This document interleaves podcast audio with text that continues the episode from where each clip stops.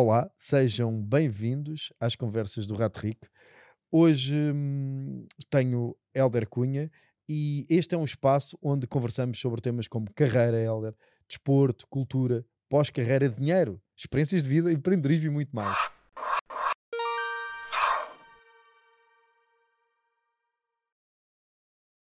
Eu sou Igor Brito e vou ser o vosso anfitrião. Helder, vou começar por fazer-te uma pergunta difícil. O que é que gostas mais? Branco, tinto, rosé? Verde? Oh, Igor, olha, obrigado por uh, me convidares aqui na, nesta tua rúbrica que tem tudo para ser maravilhoso. Uh, não é uma pergunta difícil. Uh, eu tenho uma, uma paixãozinha por brancos, mas talvez ainda o que gosto mais ainda sejam os espumantes. Ok, isso é muito interessante. Porque tenho, não sei, deve ser se calhar uma vida um bocado mais azeda e tenho uma paixãozinha por uh, acidez. Epá, e os brancos, uh, e em especial os espumantes, têm uma, um, um, nível de acidez, um nível de, de sabor fresco pá, que nos dá mais vivacidade à vida. Hum, isso é interessante. Todas as pessoas que eu, que eu tenho visto do vinho falam sempre e vão sempre ao tinto, e por isso é.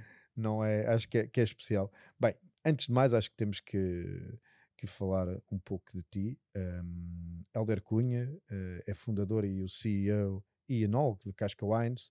O Casca Wines é uma marca de vinhos portuguesa. Eu acho que isso é, é, é importante dizer. Portuguesa, criada em Portugal, aqui neste território e começada do zero. E hum, antes de mais, o que, o que temos que fazer é saber quem é que é o Helder Cunha. Quem é o Helder Cunha? o que é que fazes? De onde é que vens? Fala-me um pouco sobre ti para as pessoas que estão do outro lado também perceberem quem tu és. Um, então, Igor, vamos, vamos, vamos ao início, não é? Um, os meus pais, a minha mãe é de, do Montijo, o meu pai uh, nasceu no Porto, é minhoto, uh, com família para os lados de Ponte Lima. Uh, e por motivos da vida arrancaram uh, ali em Sintra, em Algueirão, a primeira casa, depois uh, viajaram. Quando voltaram, uh, também colocaram, assentaram a Reais numa casa em Cascais, e, na qual eu vivo desde que tenho um ano. portanto, eu considero-me cascalense, de gema, Uh, uma terra que, como sabes, uh, é extremamente rica em vinhas e vinho, só que não. Uh, e, e, portanto, a, a, minha origem está aí, está, está nessa, nessa vivência e nesse crescimento em Cascais, mas também está na, na vivência e, e, nas raízes que os meus pais me deram, não é? Uh, e, e, que raiz é que eles me deram? Deram-me este lugar maravilhoso uh, onde ainda vivo, que é Cascais, e deram-me uh, as bases para poder voar. como? sempre foram, embora com os pés bem assentes na terra, os dois sempre se juntaram e, e, e viajaram e, e viveram fora e, e, passaram isso aos seus filhos. Eu sou o filho mais novo uh, de três um, e, e, todos nós uh, tivemos experiências e temos experiências lá fora. Um, Cascais também terá ajudado a isso. Uh, há muito empreendedorismo em Cascais. isso é muito estimulado pela, pela, pela pelo município, né? pela Câmara Municipal, pela, pelas gentes de, de Cascais. Isso é muito, muito é, é é, realmente é intenso, uh, mas, mas eu, eu acredito e sei que uh, o que eu sou hoje é esta, esta vivência que os meus pais uh, me permitiram ter e que me foi desafiando eh, toda a vida.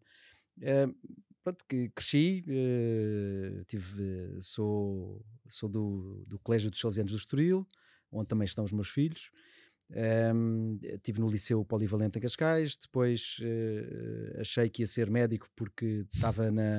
decidi que ia para a área A da saúde, saúde e ciências, e, e a minha turma era realmente muito rica em, em pessoas que viraram médicos, médicas neste caso, que eram, eram muitas raparigas. E hum, achei, achei que ia ser médico, mas nunca estudei para o suficiente para o ser. Uh, tentei, ainda fiquei um ano fora antes de entrar na universidade e, e, na segunda volta, já com uma média maravilhosa, uma média de 17, salvo erro, mas não chegava para os 19 necessários de, de para a medicina. Uh, fui, fui parar em Engenharia Agroindustrial uh, no Instituto Superior de Agronomia em Lisboa. Portanto, uma, na escola mais antiga, na universidade mais antiga de, de, agronomia, de, de agricultura em Portugal e, portanto, com uma, umas raízes bem, bem fundas uh, na, na, na, história portuguesa, na história da agricultura. E lá é que, no fundo, fui procurar o que realmente queria ser até ao fim do terceiro ano não sabia, no, no quarto ano, na passagem para o quarto ano, fui fazer uma vindima nos Estados Unidos. E aí é que foi a viragem para enólogo. Portanto, aí é que foi, tive uma experiência apaixonante e transformei-me transformei num enólogo voltei, ainda fui neste espírito viajante dos meus pais, ainda fui fazer Erasmus para a Alemanha, tirar, fazer a minha tese final de curso lá, ainda fiz uma vindima na Alemanha, depois fui fazer uma reconversão de viticultura nas Gran Canárias e depois eh, ainda fui, comecei a trabalhar em Portugal, no Douro, numa pequena empresa que hoje em dia já é uma média empresa de, do mundo dos vinhos, que na altura chamava-se Vinhos do Douro Superior, uh, que hoje em dia uh, tem o nome do proprietário que é o Rui Rubreiro de Madeira de lá, uh, aí aprendi tudo sobre o cluster do vinho. Uh, portanto, porque fazia tudo, andava de empilhador, fazia, mexia nas barricas, viajava para ser provador em, em provas internacionais, ia a feiras para vender o vinho, portanto, consegui ter aqui uma noção global do, do cluster.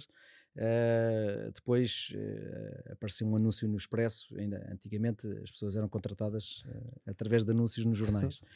apareceu um anúncio do Expresso grande, eu pensei, pá, isto é peixe graúdo, concorri, fui selecionado em mais de 100 enólogos, fui enólogo na Borges então durante cinco vindimas, aí sei que me tornei realmente enólogo porque me especializei, tinha tempo a ler, tinha tempo a experimentar, tinha tempo para errar, Uh, tinha uma estrutura muito grande à minha volta, com um laboratório, com muito vinho, muitas regiões. Portanto, uh, aí aprofundei mesmo os meus conhecimentos e depois senti que, que podia fazer algo uh, especial, diferente, e aí veio aquela semente de empreendedorismo ehm, que nós nunca sabemos quando vai germinar, e, e, e, foi por essa altura. Fundei a Casca Wines em 2008, desafiei, desafiei o meu irmão uh, do meio uh, para me ajudar. Uh, o meu irmão mais velho já não estava entre nós desde 99, portanto não o consegui desafiar a ele. Porque já cá não estava, desafiei o meu irmão que é puramente financeiro, um homem pá, de, de, de, economia e também um viajante e também um empreendedor uh, que me deu a mão uh, e criámos a, a Casca Wines a partir daí. Um, quem é que eu sou? Pá, sou enólogo, sou empresário, também sou pai uh, de quatro maravilhosos filhos. Sou filho, sou irmão um, e sou um apaixonado pela vida. Deixa-me fazer com, com, esta, esta tua introdução, acho que neste momento acho que todos nós já temos uma noção muito maior de quem tu és e, e de onde é que são as tuas origens. Acho que é muito importante porque as nossas origens têm muito peso ao longo da nossa, da nossa vida. Quais é que foram aquelas duas ou três características que tu achas que ainda hoje permanecem contigo desde os momentos em que não estavas o suficiente para entrar em, em, em medicina, mas que provavelmente ainda hoje são importantes para fazeres aquelas coisas e, e te superares, porque há sempre algumas coisas que nós trazemos desde sempre, que é aquela nossa matriz essencial de eu esforço-me um pouco mais, ou eu, o que é que tu achas que da tua juventude ainda hoje mantens uh, características? Uh, eu acho que esta vontade de viver uh, incansável de, de, atingir novas experiências, de chegar um pouco mais além, uh, de, de querer viajar, de querer, uh, de querer crescer, esta inquietude. Um, eu acho que isso uh, deve ser aquilo que, que mais me carrega na, na, na, na vida. vida. Né? Continuas insatisfeito como. Porque eu acho que os miúdos, a malta, quando é nova, é insatisfeita.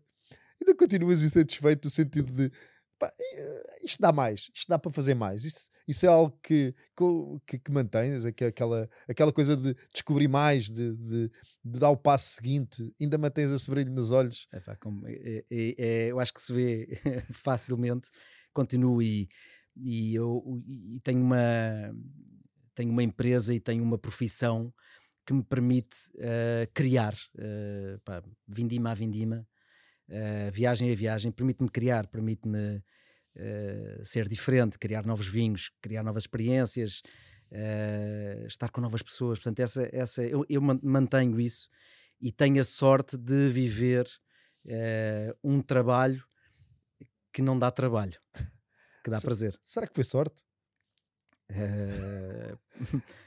eu sempre me considerei um sortudo, Uh, mas não, não foi sorte, não foi sorte. Uh, eu sempre me considerei um sortudo e continuo. Eu tenho. Pá, tenho Estás no sítio certo à hora certa. É, pá, e, tenho, e não é isso, e, tenho, e sempre tive um suporte uh, maravilhoso, seja dos pais, seja do, dos irmãos, seja da minha mulher, que, que no fundo que aguenta o navio que eu carrego quando eu tenho que viajar, quando eu tenho que estar numa claro. vindima, quando Portanto, eu, eu tenho este suporte uh, familiar uh, que me permite uh, fazer estas avarias e poder continuar a superar-me e, a, e a, a recriar novos vinhos, novas tendências que, que, sei que já criei um, pá, e novas vontades. Isso é muito engraçado. Sabes que eu acho que nós empreendedores, uma das coisas que temos é esta necessidade de viver. Um, e essa necessidade de viver é aquilo que, que nos faz querer mais e, e, e, estar sempre atentos. Eu acho que estamos sempre atentos. E depois temos sorte. Acabamos por ter muita sorte. Porque estamos no sítio certo, à hora certa, no momento certo. Mas se pensarmos bem, essa sorte já nos deu muito trabalho. E por isso a minha pergunta agora era no sentido de como é que foi criar a Casca Wines em 2008? Pelo que estás a dizer, foi muito fácil um, o sonho foi muito fácil. Uh, ele, ele nasceu e cresceu muito rápido dentro de mim. Uh, ah, um, das viagens que eu já fazia por, por trabalhar nas outras empresas, uh, cruzei-me com pessoas que me disseram: se tu fizeres o que dizes, eu compro. Epá, e foi aí que, que tudo começou, não é? Portanto, há um. Uh, eu, pelos vistos, terei criado uma necessidade que não existia uh, e eu uh, fui atrás de cumprir com essa necessidade e começou-se a criar a Casca Wines. A Casca Wines foi é difícil de, desde a raiz porque eu criei algo que não existia do zero Portanto, como ah, disse há pouco, Cascais eh, não é o lugar de vinho de mais eh, emergente do país. Eh, temos ali uma pequena região, temos duas pequenas regiões que nos ladeiam. Temos Carcavelos, que é uma micro-região, e temos Colares, que é outra micro-região, ali em Sintra. Portanto, temos, temos vinho à nossa volta, mas não temos uma uh, um negócio emergente de, de, de, vinho, de produção de, de vinho ali. Ali é mais consumo, não é? E, e portanto, é, ali é mais consumo, é isso mesmo. E, mas quando eu fiz a vindima nos Estados Unidos, uh, fui parar uma adega onde o, onde o, o dono, enólogo também, uh, alugava essa adega a, a outros enólogos. E, e, na altura, essa gente, como eu, também não tinham uvas compravam uvas a agricultores que conheciam, traziam para a, para, para a adega onde, onde eu estava a trabalhar. Uh, nós transformávamos as uvas em vinho com eles, portanto eram enólogos. Depois eles colocavam as uvas, os vinhos a estagiar nas barricas de, no armazém do, do, da adega onde eu trabalhava. Uh, e depois aparecia um caminhão que engarrafava esses vinhos e rotulava cada um com a sua marca. Portanto, eu achei aquilo na altura uh, epá, avassalador. Quer dizer, como é que é possível cada um ter a sua marca e nem, nem uvas têm, nem.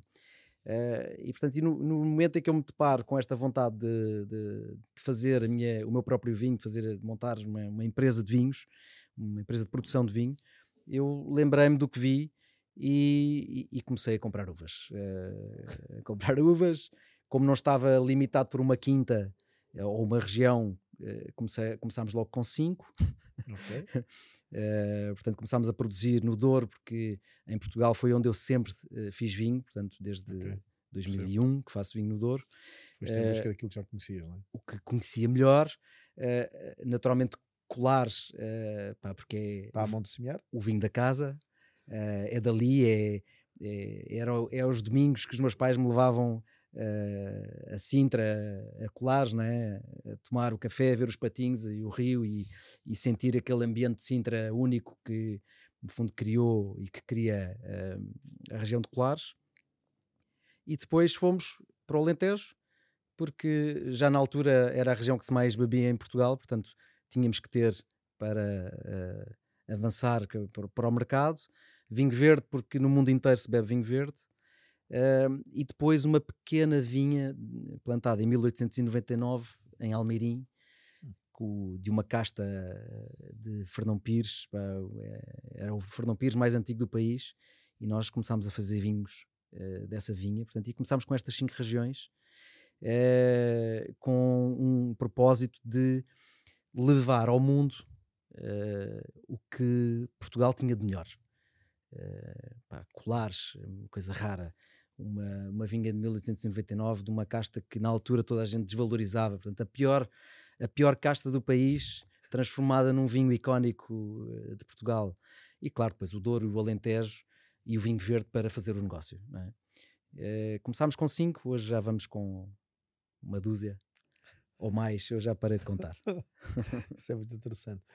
Um, e no início, em termos, quando estavas a montar, um, tiveste dificuldades? Quais é que foram aquelas principais dificuldades? Porque uma coisa é nós estarmos a trabalhar para alguém, sermos uh, trabalhadores de ponta de outra, chamamos uhum. assim. Outra coisa é assumir o risco e pôr o nosso dinheiro, muitas vezes, a nossa vida, um, à frente. Como é que foi isso?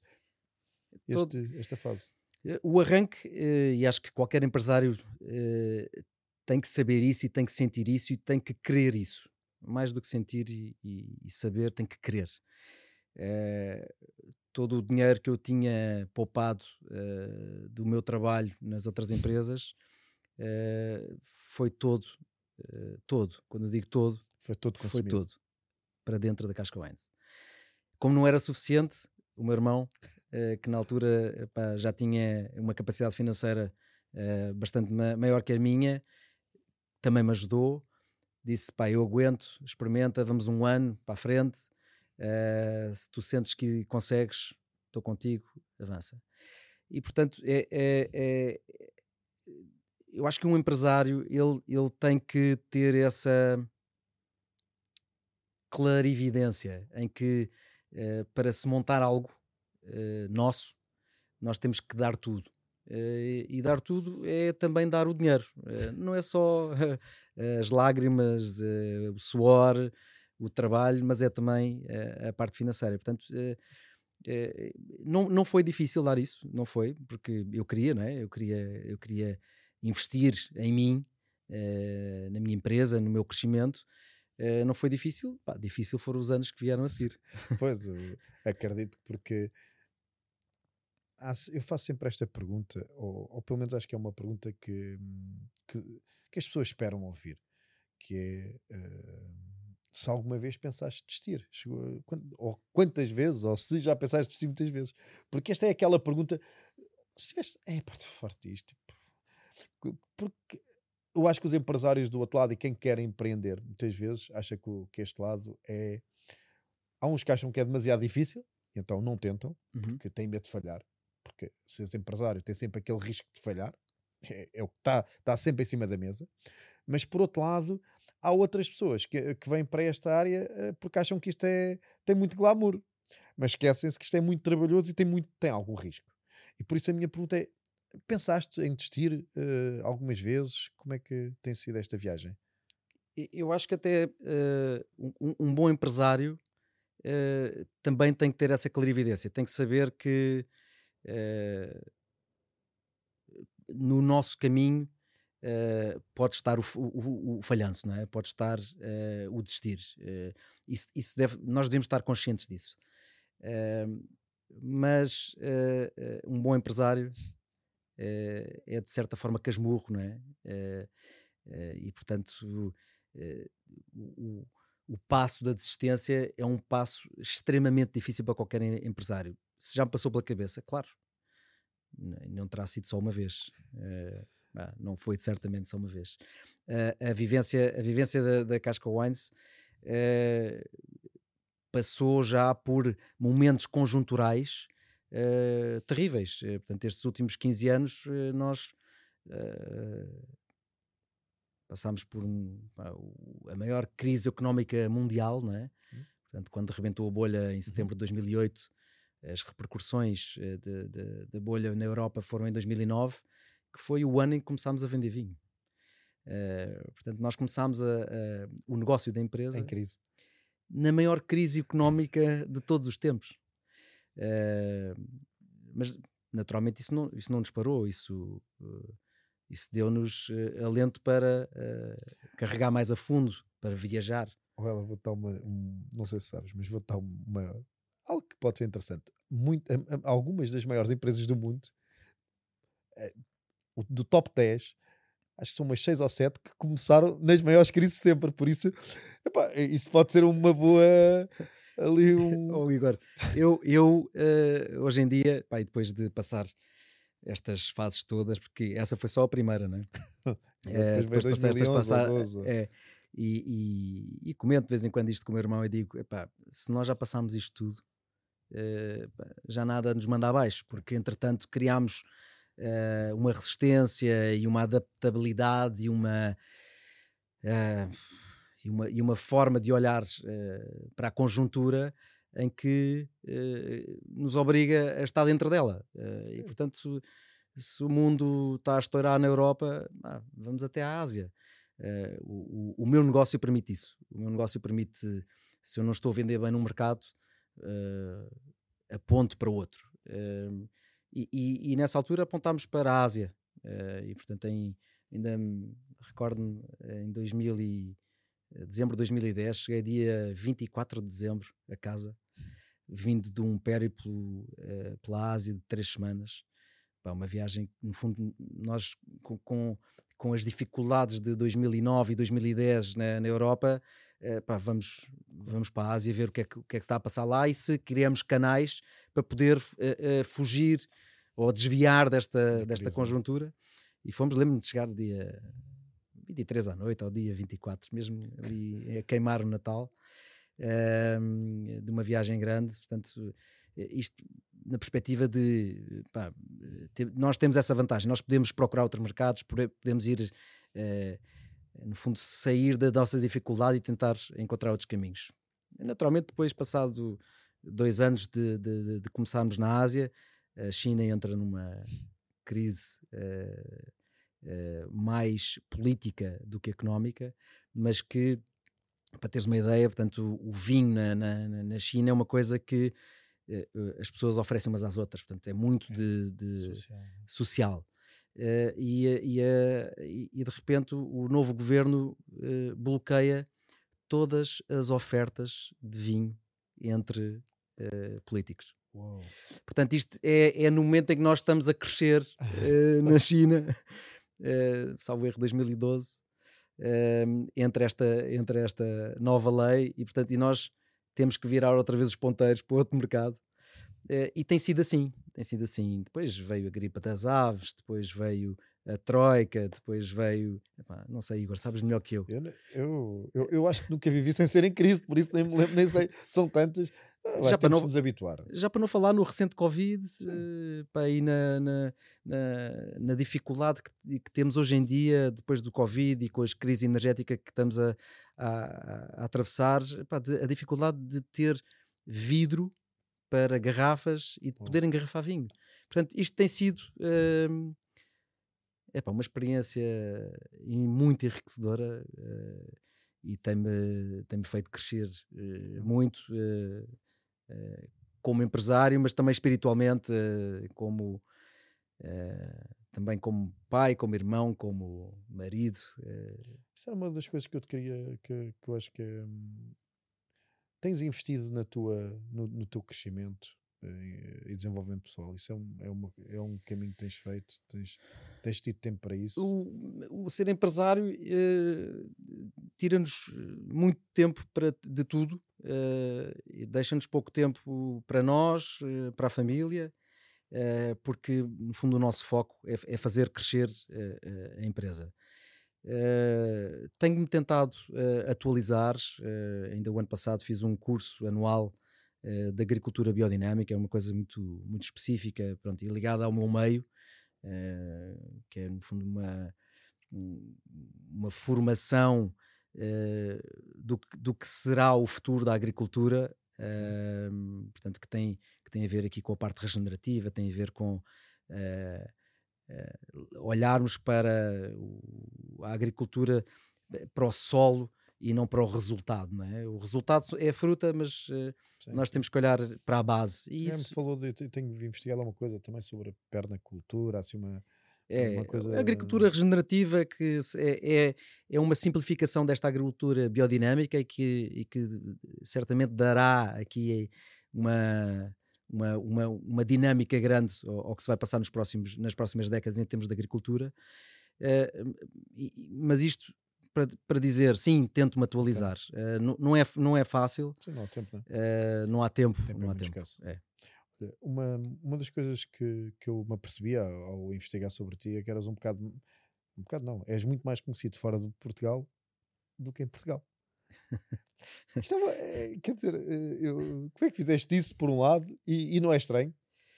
Uh, epá, talvez seja estranho, uh, sim, talvez. É, o, o, isso, isso, talvez tenha sido resultado da estratégia que adotámos desde o início um, em, termos, em termos de empresa. Uh, aliás, eh, ainda agora estava a falar que quando entrou uh, fundo, a, grande, a, grande, crise económica, virámos, apontámos logo uh, ponteiros para, para fora, para exportação. Portanto, e nós desde o início que, e eu, eu já sabia isso quando, quando quis montar a, a Casca Wines, nós nós sabíamos que o nosso crescimento não ia estar em Portugal nos primeiros anos. Porquê? Eh, porque é um negócio de, de que está muito pulverizado, portanto, há muitas marcas. As marcas mais antigas estão muito bem sedimentadas, são muito fortes. As pessoas, por desconhecimento e por algum receio, não experimentam marcas novas. Uh, isso, isso, também nos últimos 15 anos, não é? Que é a idade da Casca Wines, nos últimos 15, an 15 anos isto tem vindo a, a modificar-se naturalmente e a, e a, evoluir, mas, mas, mas no, naquele momento uh, apontámos tudo para fora. Uh, e quando apontámos tudo para fora, o meu, a minha pessoa também ficou exposta lá fora, não é? e sim, eu sei, eu sei que tenho tenho algum reconhecimento lá fora, mas uh, eu costumo dizer, as, as bandeiras uh, colocam-se à porta e, portanto, uh, há, há, um trabalho que quero e estou a fazer e, vou, e, e tenho feito de mostrar o que faço na, cá em Portugal. tenho o meu canal de YouTube que, que serve apenas e só para democratizar o vinho, porque eu acho que se todos soubermos um bocadinho mais de vinho, todos vamos beber um bocadinho mais e todos vamos nos sentir mais preenchidos Uh, na medida em que o, o vinho não, não, é só uma bebida, o vinho é, é, é, social, é a é? história, é a cultura, é social, é, portanto é, é uma, é uma bebida que carrega com ela uh, uh, muita emoção. E se, se descomplicarmos aquilo que os enólogos normalmente complicam, eu penso que vamos ganhar todos muito mais. E portanto criei e estou a criar aqui com, com apontando cá para dentro, uh, no fundo, uh, aquilo que eu sei que sou e, e, que gosto e que quero que as pessoas venham a, a perceber quem sou. Um, como é que foi trazer eh, o, o homem do Hell Kitchen, Hell's Kitchen, a Portugal, o Gordon Ramsay, e, e conseguir levá-lo a colares, uma micro-região, como tu falaste de vinho? Uh, como é foi, é que foi isso? foi incrível, pá, foi incrível. E isto é, oh Igor, e estamos aqui, nós dois hoje, as nossas vidas são, são os nossos amigos ou os nossos contactos ou, ou quem, quem se cruzam connosco, não é? Um, ehm, e uh, pá, o ter feito uma, uma série de televisão na, na, na em 2013 uh, eh, e ter lidado com, com a televisão uh, e ter tido uma, portanto, ter estado 15 semanas na, na, na televisão nacional junto com atores e junto com produtores de cinema e produtores de novelas, portanto, nessa vivência, trouxe aqui resultados que não são mensuráveis, que nós não conseguimos medir, mas que depois resultam numa série de, numa série de, de coisas, não é? Como sortes, sortes. sortes, é isso mesmo, de sortes. Sortes, muita sorte.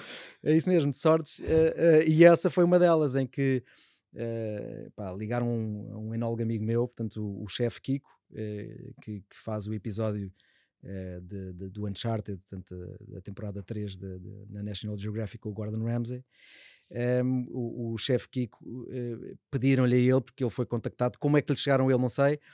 Uh, ele foi contactado e, e depois pediram-lhe para mostrar, uh, epá, queriam falar de vinho, mas não queriam epá, mostrar mais uma vinha ou mais uma adega, ou uma, queriam algo epá, diferente, é? diferente. Né? porque o, o, o próprio Uh, programa, quer dizer, o próprio título Uncharted, dizer, é, por descobrir, por não é? Descobrir, tem que ser alguma coisa, tem que ser alguma coisa diferente. diferente. Uh, e, e, ele falou com um amigo enólogo o António Braga, pá, que uh, anos atrás também, pá, de, também o sugeri para, para, para ir para uma adega onde, onde ele esteve uns anos, teve muito sucesso e, portanto, e, e, fez curso comigo e, portanto, temos aqui um grupo de enólogos uh, forte, uh, muito forte hoje em dia no panorama nacional e que a gente se cruzou e ele, ele disse, pá, oh, Kiko, falas, é, é, com este, pá, falas com o Heller Cunha e, e, ele, o Couderi, que é assim que me tratam os, os amigos mais antigos, Uh, falas com ele pá, e, e, a, e, essa parte do vinho está resolvida.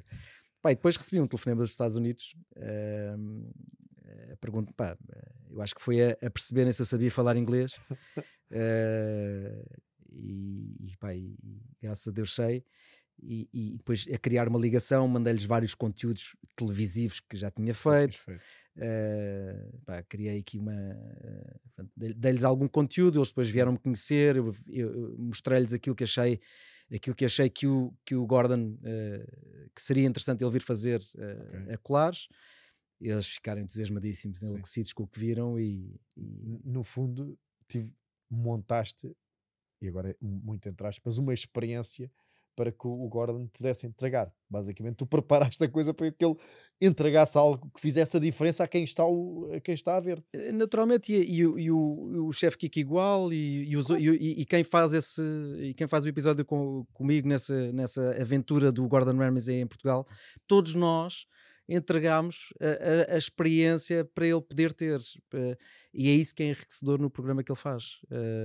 E, e, e, claro que todos nós quisemos que ele vivesse pá, a coisa mais interessante, mais divertida uh, em Portugal, porque uh, isso transporta-nos uh, para o mundo, não é? Assim como assim como, como o Mourinho e como o Cristiano claro, Ronaldo claro. que transportam Portugal no São esses detalhes, não é? São esses detalhes que nos levam mais longe. São estes, pá, é o chefe mais conhecido do mundo, quer dizer, vem a Portugal e o que é que ele faz? Pá, está com o Helder Cunha a visitar Clares. Que acho que é incrível. Não, eu achei incrível e por isso é que puxei este tema, porque acho que é é muito importante, porque não és um, um, gigante, não és uma empresa gigante de vinhos, não és o enólogo mais conhecido em Portugal, ainda, digo eu, acho que o, porque a atitude é que nos leva lá. Eu, nisso é muito fácil, eu costumo dizer, nem se é preciso ser conhecido, uh, mais conhecido do mundo, o que é preciso é fazer a coisa bem feita, porque as coisas vão acontecendo. E, e, e, e acho que já disseste aqui algumas coisas muito interessantes. É que, uh, acho que gostei muito daquela parte que tu falaste também do, de, quando falas do testir, de,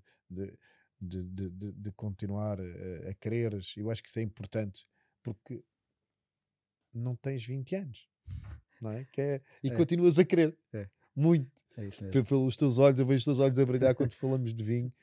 E hum, a coisa que mais te apaixona hoje no teu trabalho, ou melhor, quando olhas para a frente, o que é que tu achas que ainda, ainda achas que tens coisas para te apaixonar?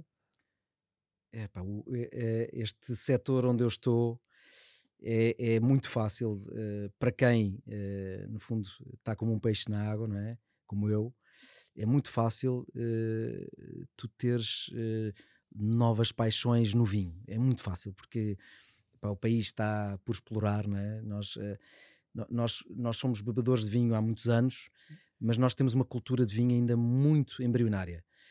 ou seja, se pensarmos que os primeiros vinhos do Douro nascem na década de 80, não os, não os portos, Uh, portanto, quer dizer, estamos com 30 anos de, de, de cultura de vinho, pá. naturalmente temos temos muita história de vinho em Portugal, muita história, muita história, portanto, muito, muita produção, história, muito, muita riqueza, mas culturalmente uh, somos uh, ainda embrionários e, portanto, é muito fácil.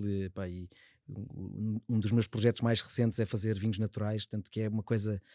Uh, que, que, exige muita experiência de enologia, exige Uh, pá, existe sabedoria e, que isso, e que isso só a experiência te traz, não é? Só o errar, experimentar, o desafiar-te, o, o, o, continuar esta incessante busca por coisas novas, por coisas diferentes. Portanto, eu, não, eu não, não sei que vinho estou a fazer daqui a 10 anos, mas sei quais é que estou a fazer nos próximos 5 mas também não deixo que me alongue muito para os 10, porque eu uh, já sei os que vou fazer nos próximos 5 anos, mas, mas daqui a 10 quero estar, se calhar, uh, num momento em que hoje não sei qual, qual, qual vai ser. E novamente apaixonado. Sim, uh, e portanto, é, é, esse é o drive que, que faz -me, que me torna incansável. Eu tenho aqui uma, uma dúvida. Uh, como eu gosto de vinho, vou bento, uh, não sou não, não sou um expert em vinho, mas tenho bebido felizmente alguns bons vinhos ao longo da minha vida. Mas tenho uma dúvida. Quando, quando vocês engarrafam o vinho, tu já corres o risco de teres que mandar uma produção toda para o lixo, que correu mal alguma coisa. Existe este tipo de risco? Ou, por exemplo, juntaste algumas castas que, ok, até fun aparentemente funcionam, mas depois quando estão na barrica X meses ou X anos, deixam de funcionar e correu mal, oxidou o vinho. Este tipo de coisas acontece. Eu não faço ideia, por isso estou é, de um. Já viste que é um leigo a falar sobre o tema. Oh, Igor, claro que acontece. Epá, uh, erros, para todos nós cometemos erros. Uh, na vida, na profissão, na, na família, não é? Portanto, o erro, erro acho que faz parte da evolução do ser humano. Uh, se nós não errarmos, uh, uh, não vamos saber reagir no próximo erro e, portanto, não vamos saber corrigir. Epá, naturalmente, o, o, a, minha vivência e até montar a Casca Wines consegui, consegui limpar muitos, muitos dos erros que podia vir a ter na minha empresa. Naturalmente, também já os tive. E, são raros, felizmente, Uh, porque entretanto uh, são 23 anos, 20, 23, 24 vindimas. Uh, portanto, 23 anos a fazer vinho. Uh, já, já dá não, é, não é muito, mas, mas, mas, já, mas já ajuda. Mas já dá, já dá algum caldo. uh, portanto, não se, um, os erros estão, estão nós nunca sabemos onde é que eles vão acontecer, estão à, à porta. Uh, mas já sei, uh, tenho muitas formas de os evitar. Uh, okay.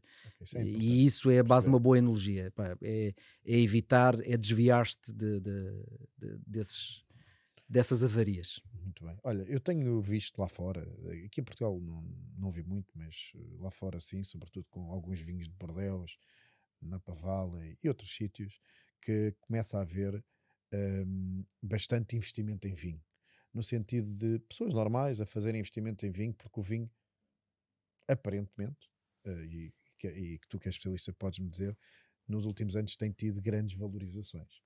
Um, eu comecei a olhar para isto há, algum, há alguns anos e começo a perceber que pode ser um investimento de futuro no sentido de agrega valor às pessoas, porque em fim de linha um, bebe-se, mas antes disso como ativo, eu começo a olhar para isso e cada vez mais a ter interesse em explorar esse tema, porque acredito que vai haver cada vez mais pessoas a beber vinho.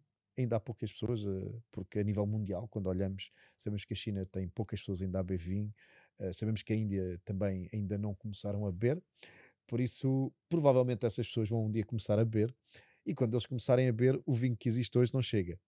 Um, é mesmo. E por isso eu acho que aqui é uma grande oportunidade em termos de investimento. Eu gostava, como é que olhas para isso? É verdade isto? Este, este sentimento que eu tenho é real? Não, isso é, é por da verdade, estás, estás a ter a leitura certa. É, o, o vinho já é eh, há algumas décadas, se não se calhar há algumas centenas de anos, pelo menos se calhar uma centena, um, um, uma forma de investimento. de tal maneira que em França Uh, no fundo, já, já são vendidos uh, há algumas décadas o, o, vinhos en primeur. O que, é que é, o que é que isto quer dizer?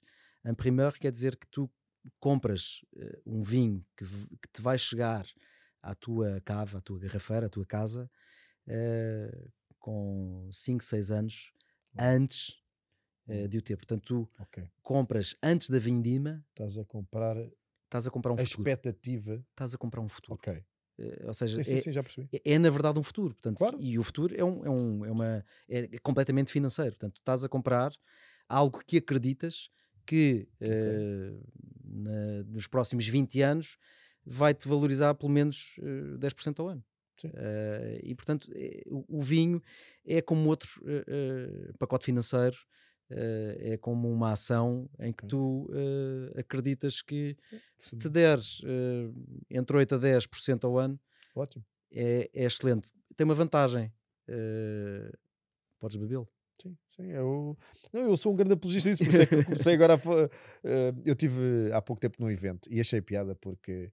Um, eu não sei se eu, eu acho que nisto, no, nos negócios não, não há concorrência, não olho para isso, mas um, alguém que também que vende vinho uh, disse qualquer coisa como isso foi na altura do Covid. Eu pensava que hum, epá, que isto podia acabar, então acabei por beber o meu vinho, o meu melhor vinho uh, na adega. É um senhor que já tem, eu julgo, 60 e poucos anos um, da Mans e achei interessante ele dizer isso porque é tipo, perdido por um, perdido por mil é melhor começar a vê-lo o investimento e por isso uh, eu acho que isso é verdade é, temos um investimento mas por outro lado temos ali um momento de prazer é quase como uma coleção de selos Uh, moedas. A diferença é que as moedas não as podemos consumir, ok? Uh, ou, como ouro, quer dizer, há aqui vários ativos interessantes e eu olho para o vinho também como um, um ativo de, que está não está relacionado com o mercado, não está correlacionado com, com a economia.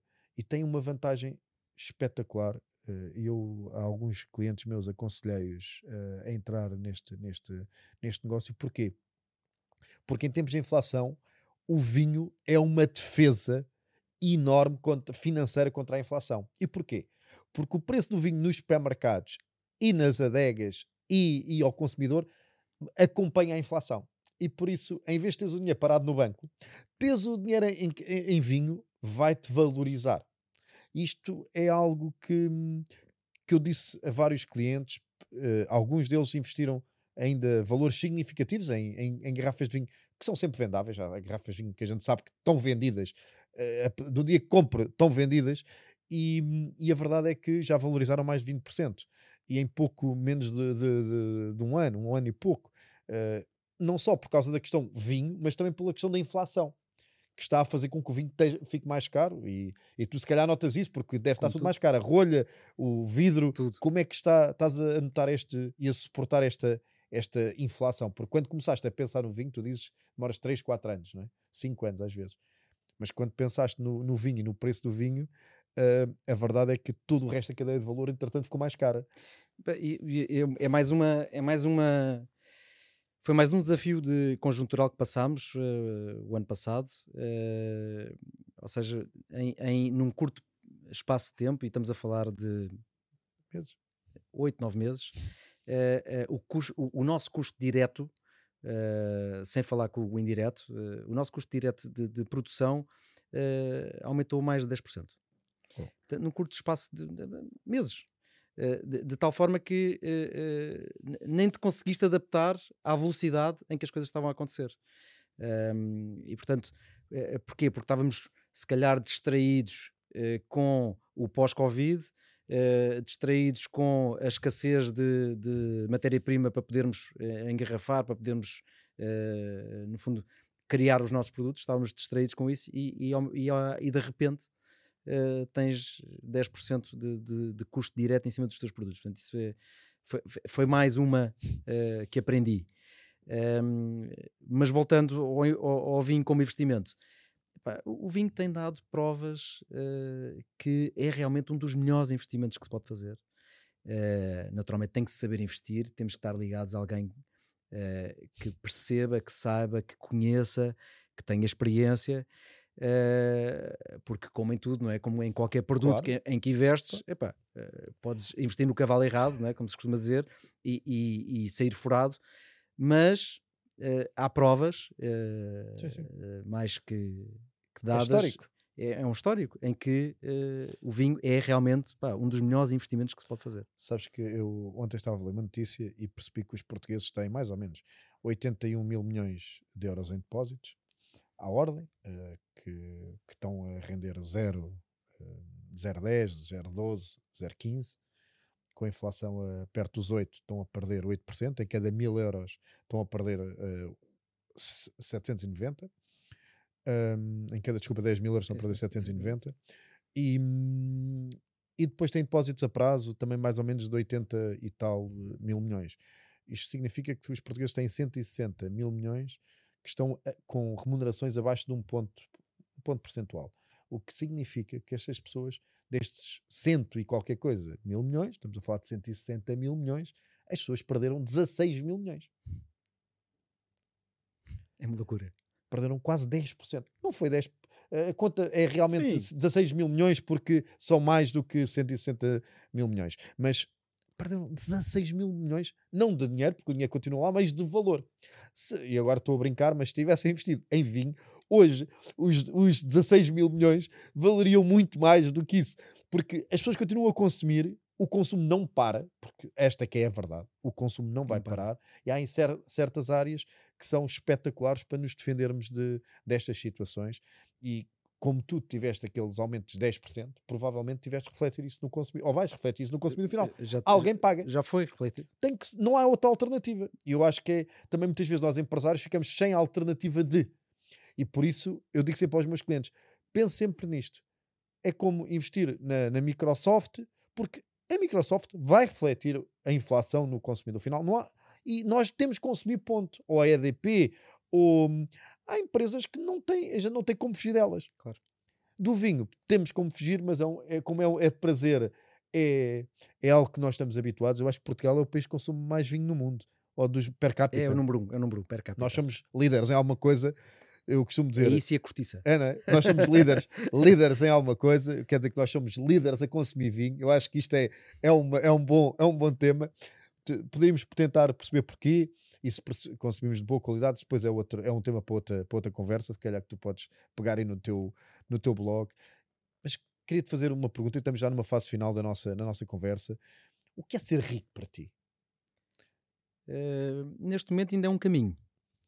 Uh, financeiramente, natural, estou a falar de uh, riqueza mensurável.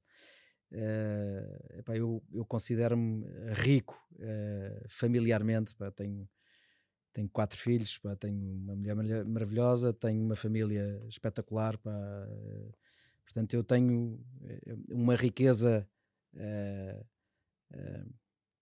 familiar já atingida, não é?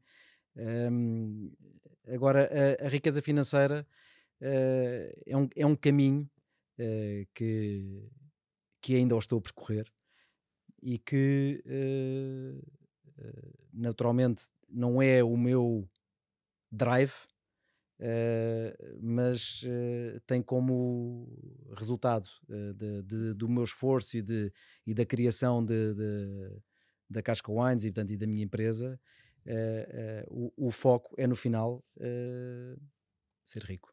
Sim. o que, tu já uma vez pensaste ou quantificaste isso assim, ok, se eu tiver de lado epá, um milhão de euros, dois milhões, cinco milhões, sou rico. Ou tens alguma outra, outra, outra métrica eu, na cabeça? A, a, a, métrica, a métrica é uh, de ser rico financeiramente é não ter que pensar em dinheiro.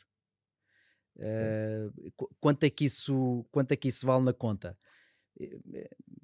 deve valer um bocado. Uh, uh, mas, mas não ter que pensar em dinheiro, portanto, ter uh, o descanso de não ter que pensar em dinheiro. Então, não, eu... eu não estou a dizer com isto de Sim. gastar dinheiro Sim, em é... loucuras. Claro, claro. Não, não ter que pensar quando quero tirar umas férias com a família, não, não, não, não, ter que fazer contas para isso, quando quero viajar ou ou comprar um carro ou, ou uma moto nova, ou, não, não, ter que fazer contas para isso. Portanto, isso para mim é, é, é, é ser rico. Olha, vou-te dar aqui um. Eu, eu quando comecei uh, na área financeira, uma das coisas que eu procurei foi responder a esta questão. E cheguei uh, a vários níveis de, de riqueza. A primeira é a liberdade financeira. E a liberdade financeira é uma métrica fácil que tu podes, uh, a seguir a esta conversa, calculá-la, que é quanto gastas por mês e multiplicá-la por uh, 300, 300 vezes. Isto dá-te uma coisa que chama o, o, que nos Estados Unidos começou um movimento grande que é o FIRE Movement, que é o movimento de liberdade financeira, em que tu já não precisas trabalhar mais para manter o teu estilo de vida. Basicamente, trabalhas porque queres, por gozo. Uhum. Ok? Criaste ativos que te Pode ser financeiros, podem ser através de imobiliário, não interessa. A questão é que não tens que trabalhar, tu pode, podias escolher não trabalhar. Okay. E isto uh, foi uma coisa que eu aprendi, foi muito importante para mim, porque eu sempre trabalhei, eu tive na, na área sempre construção de ativos. Construí ativos para mim para que não tivesse de trabalhar. Não é que eu não gosto, eu adoro fazer o que faço, adoro trabalhar, mas poder escolher, acordar de manhã e vir para aqui hoje, poder falar contigo é espetacular. Hum. É, Dá-me um gozo tremendo. Eu atingi este Fire há, há algum, algum um ano e meio atrás, dois, dois, anos atrás, que atingi este, porque esta tem duas variáveis: um é quanto gastas, outra é, é quanto tens, basicamente, é ou quanto é que geras, uh, porque podes ter investimentos que estão-te a gerar sem tu fazeres nada. Tu paras tudo e as coisas estão-te a gerar dinheiro. Um, e por isso acho que essa é uma boa métrica. E a segunda métrica que eu descobri nos Estados Unidos, que é espetacular, é quando tu podes multiplicar duas vezes essa, e então já estás não ao nível da liberdade financeira, porque já atingiste, mas a um, a um, a um nível de, de sossego de tal ordem que permite uh, fazer grande, uh, grande intervenção social. Uh, e uma das coisas que nós não temos em Portugal, eu acho que esse é um hábito que nós, empresários, devemos, e, e acho que podemos criar um movimento com isso, já, já há algumas a fazer, é ajudarmos a sociedade, devolver à sociedade aquilo que eles nos, porque é verdade que a gente trabalhou muito, chegamos um, vamos chegar um cada vez mais, vamos chegar a um patamar, mas depois de devolver isto à sociedade uh, é espetacular. Eu acho que tu estás a devolver, a, por exemplo, hoje, quando tu fazes os teus blogs, porque quando estás a fazer o teu blog, tu na realidade estás a devolver a tua experiência, o que aprendeste em 23 anos, uh, gratuitamente à sociedade.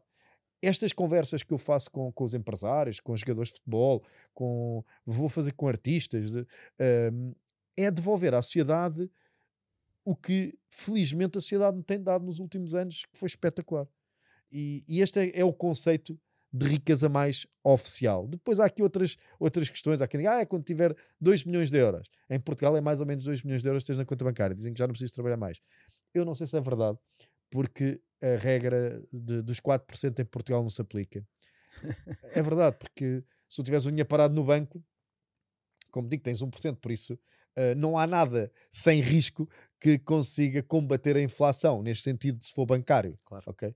Se não tiveres aconselhamento, esquece, tu estás a perder dinheiro, não tens alternativa. Não, e a métrica, e a métrica que falas é uma métrica uh, fácil de calcular. Epa, e, e, quer dizer, vem, vem de um país capitalista, portanto, vem de um país que sabe o que é que o, que é que o dinheiro vale uh, e qual é o valor e o que é que é ser rico. Uh, pá, obrigado pela dica. Já gostava de fazer aqui uma, uma, uma, mais duas perguntas para terminarmos esta nossa conversa. A primeira é: como é que gostavas que os teus filhos te descrevessem? Paizão. Uh, simples. Uh, um paizão, ou seja, uh, não só não só aquele que providencia, mas o amigo também, a estrutura, a base. Pá, paizão, porque pai não é ser só amigo, não é? Pai é, é providenciar, é dar segurança, é guiar, é, é, é seres o orgulho uh, dos teus filhos. E, portanto, acho que paisão é uma palavra que descreve bem o que é que, o que, é que eu quero que eles sintam quando olharem para mim. Boa. Olha, um, se, se tivesses que. Uh, eu faço sempre esta pergunta, eu acho que é uma pergunta que nos obriga a pensar um bocado, que é. Se, imagina que te vão limpar a, a cabeça toda e ficas a zeros com a tua experiência, não sabes nada, estás no zero. Mas te dizem assim: olha, tu podes escolher três características, três coisas para levar. Uh, o que é que tu queres levar estas três coisas, ou três memórias, ou três, três ensinamentos, mas talvez até ensinamentos que tu, ok, estes eu preciso levar para a próxima vida. Eu acho que uh, aqui talvez virar aqui um bocadinho para o lado mais romântico, acho que também temos que, que o ter. Uh, portanto, o, o, amar o próximo, acho que é uma das é, é um dos ensinamentos que pá, todos nós temos que temos que os ter ou, ou, ou, levar, ou transportar connosco, uh, porque isso nos aproxima uh, pá, das pessoas, isso aproxima-nos de, de, de, e nos diferencia de, do, do resto dos seres vivos, vá. Um, epá, a, a, persistência, a resiliência, uh, o não conseguir desta, uh, tento, tento já a seguir. Uh, portanto, eu acho que essa, isso seria uma das minhas escolhidas para, para continuar a vida a partir desse, desse momento, desse zero, não é? Um, eu acho, portanto, uh, uh, esse amor pelo próximo, uh, resiliência, epá, e a terceira, se calhar dinheiro podia ser uma, uma que, que levavas pá, também. Porque ela não resolve tudo, mas ajuda muito. É verdade. Não, não vale a pena nós darmos voltas nisto. neste, neste mundo que vivemos, o, o dinheiro não, não, eu, eu, acho que o dinheiro é um pouco até em Portugal, nós falamos muito pouco disso. É algo que não falamos à mesa, é um tabu, é um tabu que nós temos que mudar, porque se nós, empresários, nós, pessoas que temos construído uma vida financeiramente mais saudável, não, não, não queremos falar disto, cada vez mais aumentamos o tabu. Não se fala de dinheiro à mesa, não se fala de dinheiro com os filhos, não se fala de dinheiro não sei onde. Quer dizer, eh, então, como é que se aprende a trabalhar e a usar o dinheiro? É porque na escola não nos ensinam, não é? Sim, não, como, é, como é que se aprende a lidar com o dinheiro? Uh, se não falamos do, do tema, pá, como é que é, uh, o, o, a nossa descendência vai, vai olhar para o dinheiro, não é? Eu cada vez acho que eles olham de uma forma uh, quase como aquela história do que perguntaram a, um, a uma criança sobre sobre o frango, ele disse que apontou para a perna de frango, pensa que o frango é só a perna. Uhum. Um, e acho que o dinheiro cada vez está mais nesta. As pessoas olham para o dinheiro e pensam: ah, o dinheiro está no banco, olha, tiras no multibanco, tudo bem. É, então, tá. como é que chegou lá? Já não é no multibanco, está no, Sim, está, está no, no telemóvel. Hoje está no telemóvel, que ainda é, é transfer da MBWay ou transfer não sei, de Revolut para um, para um qualquer sítio do mundo. Basta aproximar. Quer dizer, e mas ele para lá estar aconteceu alguma coisa antes. É. E isto acho que é um, algo que se está a perder. Quero terminar com a pergunta que faço sempre, que é o que é que achas que acaba primeiro? A vida ou o dinheiro? Epá, a vida acaba primeiro. A vida acaba primeiro. Uh, o dinheiro uh, fica aí uh, e vai rodando. e portanto, e, e, epá, e a, a, vida é o, pá, o, o principal e a razão pela qual existimos. Portanto, e para mim essa será a primeira coisa a acabar. o dinheiro vai estando aí. nós é que desaparecemos. Muito bem. Heller, muito obrigado por, este, por esta entrevista, por esta. Vimos partilhar aqui algumas experiências. Um, eu quero convidar-vos a todos a subscreverem o, o nosso nosso blog, as nossas conversas do rato. Nós também estamos neste momento em tudo o que é uh, plataformas de podcast. Quero também desafiar-vos a seguirem o Elder, Elder Winemaker, Winemaker no Instagram. Uh, também tem no YouTube um canal que eu acho que deviam ver porque vão aprender muito sobre vinho. Eu acho que isso é, é determinante. Aqui aprendem sobre dinheiro, aprendem como é que nós superamos as dificuldades. Os nossos convidados vão partilhar coisas sobre a sua vida pessoal, mas também empresarial, profissional e muito mais. E por isso, subscrevam o nosso canal e até ao próximo